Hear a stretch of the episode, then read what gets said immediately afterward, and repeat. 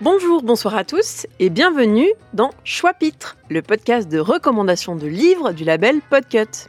Aujourd'hui, c'est Noémie du podcast So It au micro et je viens vous parler d'un livre qu'on peut qualifier de documentaire. Il porte le beau titre d'Eratum pour en découdre avec les anachronismes à l'écran. L'auteur est l'un des historiens que j'admire le plus en ce moment, même si je n'arrive pas à prononcer son nom de famille à cause de ma dyslexie. Il s'agit de Julien Magalaes. Vous pouvez le retrouver comme conseiller historique sur la super série euh, qu'on retrouve sur TV5 Monde qui s'appelle Damoiselle et qui est trop cool, mais aussi sur son compte Instagram, Julien Magalaes alias Milestrom, c'est son ancien nom, sur lequel il fait des stories hilarante sur les erreurs historiques dans les costumes, dans les films et dans les séries comme Bridgerton, Moulin Rouge ou encore Les Visiteurs. Je vous conseille également ses visites guidées pour le magazine Urbania. Vous ne verrez plus jamais le Jardin des Tuileries comme avant.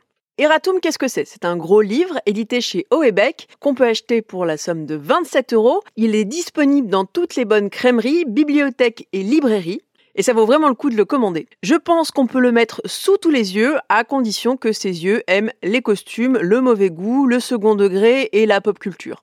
Grosso modo à partir de 12 ans. Eratum se définit lui-même comme une introduction à la question des anachronismes vestimentaires dans la fiction. On n'est pas sur une somme universitaire sur le sujet, même si le livre pèse bien ses 190 pages. Il se rattache aussi à l'histoire du détail et il a bien raison. Le livre est divisé en cinq grandes parties qui traitent à chaque fois de cinq films ou séries. On fait donc le point sur l'Antiquité, le Moyen Âge, la Renaissance, les temps modernes, l'époque contemporaine, et ça se clôt avec la série Peaky Blinders. Eratum s'ouvre sur un monument du cinéma contemporain, 300. Je cite l'auteur, 300 fait le choix de la nullité virile plutôt que de la vraisemblance militaire. Il est très peu probable que les guerriers spartiates se soient jetés abdos en avant dans la bataille, simplement couverts d'un petit slip en cuir et d'une cape. Pour que leur civilisation ait duré si longtemps, ils étaient pourvus d'une quantité suffisante de neurones pour savoir leur chance de victoire plus grande munis d'un équipement approprié. Le ton est donné, donc. Vous apprendrez aussi à quoi sert un linothorax. Julien Magalhaes a enrichi son texte avec de très belles iconographies, à la fois des images de films, mais aussi euh, des pièces historiques. Les deux parties sont honorées également.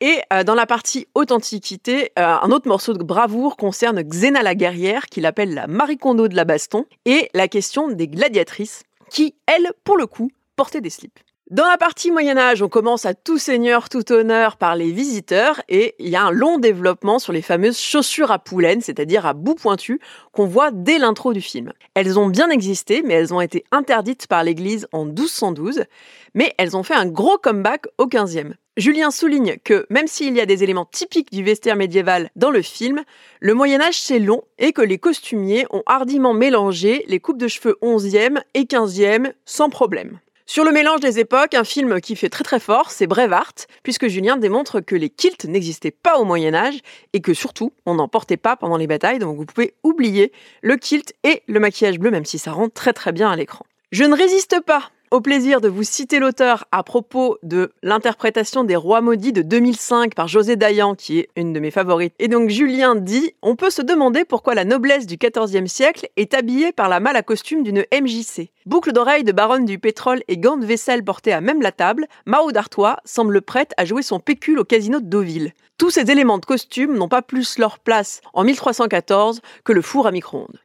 On touche aussi au sublime dans, l'anachronisme avec la Renaissance et euh, ce qui se fait de pire en matière de reconstitution avec la série Règne qui est entièrement euh, décorée en polyester et en robe qu'on peut retrouver dans les plus grands pinky. On reste sur la même qualité de tissu chez les Bridgerton. Dès les premières minutes de la série, des kilomètres de polyester et des imprimés offensants jaillissent plan après plan comme autant de coups de couteau dans l'œil. Donc vous voyez, l'auteur n'est pas très sympathique avec les costumiers de série, mais ça reste extrêmement drôle. Et vraiment, euh, si vous aimez les films, les séries, l'histoire et les fanfreluches, vous allez adorer Eratum. Et si vous aimez les galéjades, les bons mots, mais que vous sortez en claquettes chaussettes chez Franprix, laissez quand même sa chance au livre parce que vous apprendrez sans doute de quoi briller pendant votre prochain dîner. Merci beaucoup pour votre écoute. Je vous souhaite une très bonne lecture d'Eratum, ou Eratum, ça dépend si on est snob ou pas en latin. Si les podcasts vous intéressent, n'hésitez pas à découvrir tous les podcasts du label Podcut, à visiter notre site, notre Discord et notre Patreon. Tous les liens sont dans la bio. Des bisous